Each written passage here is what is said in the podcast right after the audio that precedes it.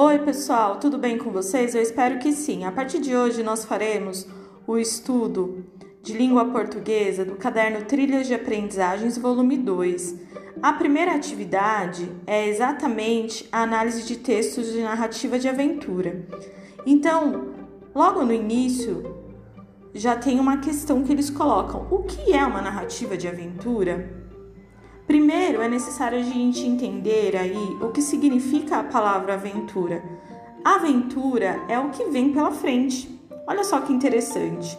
Então, nesse contexto de uma narrativa, o gênero aventura, ele é tipicamente aplicado sobre as obras de ficção, que são os contos, as novelas, os romances. E há o protagonista, né? Sempre um protagonista, que é o personagem principal que é colocado constantemente em uma situação de risco ou até mesmo de morte. Nessas narrativas, nessas histórias, as personagens são constantemente expostas a uma sucessão de aventuras inesperadas, vivenciando locais exóticos, hostis e relativamente perigosos.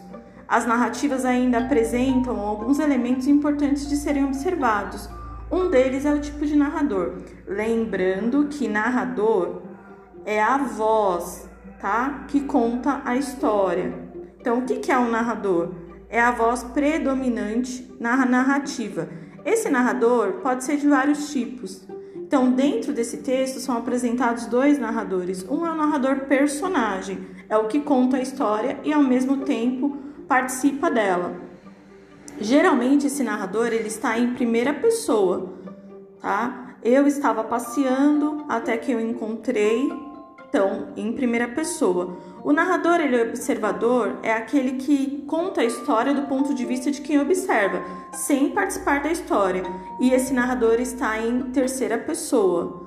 Um belo dia, ele estava caminhando até que encontrou. Então, o que predomina aí é a terceira pessoa, narrando a história de outros personagens, de outras pessoas, de outros indivíduos.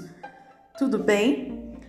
Outro aspecto importante das narrativas são os enredos. O enredo é a maneira como o conteúdo da história se constrói, como as cenas da história se encaixam. Então, é o modo como é organizada essa história, tá? Diante disso, nós temos uma situação inicial, que é a introdução, é o início dessa história, que são apresentados personagens, o espaço, o tempo, o narrador. Depois disso, é apresentado sempre um problema que tem de ser resolvido, que é a parte do desequilíbrio. Então, nós temos aí uma questão né, que precisa ser solucionada, que nem sempre se soluciona, tá? Esse problema. Nem sempre esse problema é solucionado. E por último, nós temos o desfecho, que é o final dessa história. O final pode ser feliz, pode ser triste, pode deixar uma questão não resolvida, pode ser uma questão aí de mistério, tá? Então, é, são esses os elementos que nós temos dentro de uma narrativa de aventura. Eu espero que vocês consigam aí, né, estudar. Qualquer dúvida me perguntem, eu estou à disposição para atendê-los e respondê-los. Tudo bem? Até a próxima. Agradeço a atenção de todos e todas. Obrigada.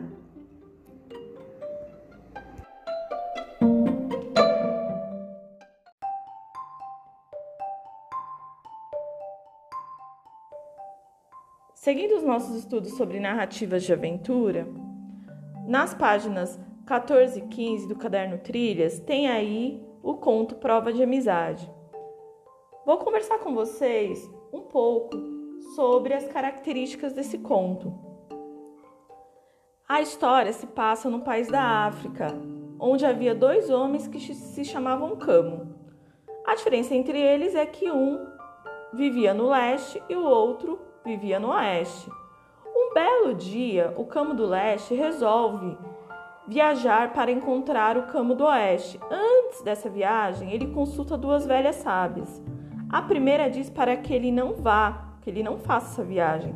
E a segunda diz que sim, ele poderia ir, mas que ele tomasse o máximo do cuidado e que durante a noite ele permanecesse dentro de uma casa, de uma cabana ou qualquer espaço que não fosse do lado de fora pois do contrário, uma coisa horrível poderia lhe acontecer. E ele segue viagem para encontrar o seu amigo, né? Quando eles se conhecem, logo eles estabelecem uma bela amizade e eles conversam, né? E se estabelece aí um forte vínculo entre os dois. Eles partilham fatos do passado, angústias e alegrias do presente, os planos para o futuro, como se fossem amigos que se conheciam há anos. Só que o Camo do Oeste resolve convidar o amigo para andar durante a noite para apreciar a brisa noturna, né? Se refrescarem, enfim. Lembrando do conselho da velha sábia, o camo do leste diz ao amigo: Eu agradeço, amigo, mas não posso acompanhá-lo. Antes de empreender essa viagem, consultei uma velha sábia que me aconselhou a não ficar do lado de fora à noite, caso contrário, algo terrível poderá me acontecer. Ele compreende, né, o Camo do Oeste os motivos e sai sozinho para o passeio. Não demorou muito, o Camo do Leste ouviu os gritos do outro pedindo socorro. E, ao aproximar-se da porta, ele viu uma cena horrível. Uma imensa serpente venenosa havia se enrolado no corpo do amigo e o apertava com tamanha força que ele mal podia respirar. De cabeça erguida, preparava o bote, com o qual lhe cravaria as presas na garganta e estilaria o veneno, que levaria o amigo à morte instantânea. Bom, pensando no conselho da velha sábia, o camo do leste resolveu não sair para ajudar o amigo. Mas, de dentro da casa, ele ouviu os gritos desesperados do outro e não conseguia se conter. Então, nesse momento, é um momento de uma grande aflição aí, porque ele não podia sair, mas ao mesmo tempo ele queria ajudar o amigo, tá? Arriscando a sorte, o camo do leste foi até lá. Desembaiou sua faca e desferiu um golpe certeiro sobre a cobra, que pouco a pouco foi desfalecendo até cair morta no chão.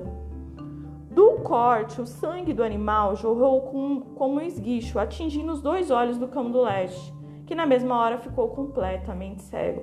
Então ele se arriscou para salvar o amigo, e nessa situação ele fica cego. O Camo do Oeste foi consultar a velha sábia de seu povoado para saber o que poderia fazer para devolver a visão ao amigo que lhe salvara a vida. Então ele vai, ele fala: Olha, ele me salvou, agora eu preciso saber o que eu posso fazer para que ele volte a enxergar. E a velha sábia diz: O sangue de seu filho único poderá devolver a visão de seu amigo. Mate o menino, passe o sangue nos olhos do rapaz e ele voltará a enxergar. Que coisa terrível, né? Algo terrível aí. E o Camo do Oeste voltou para casa meditando sobre essas palavras e sem saber que decisão tomar. O amigo provara sua amizade arriscando a vida para salvá-lo e por isso ficara cego. Será que ele deveria também provar sua amizade, tirando a vida de seu filho para devolver a visão a tão precioso amigo? Então, ele teria que sacrificar o seu filho para devolver a visão ao amigo que o salvou da serpente, da cobra. E fica essa dúvida aí no final do texto: o que poderia ser feito para resolver toda essa situação? Então a história termina, mas não, na verdade, não, ter, não se resolve, né? A história tem um final, mas é, esse final não é solucionado porque há uma dúvida aí que fica no ar. E o que acontece depois disso? Será que o, que o Camo do Oeste consegue fazer que o Camo do Leste volte a enxergar? Será que isso vai acontecer ou não? A gente não sabe, né? Porque termina aí com essa dúvida. Eu espero que vocês tenham gostado do conto. É, muitos alunos já fizeram alguns exercícios. Depois eu volto para comentar sobre a questão de uma produção que aparece de um final para essa história, tá bom? Estudem, esclareçam as dúvidas de vocês e até a próxima! Thank you.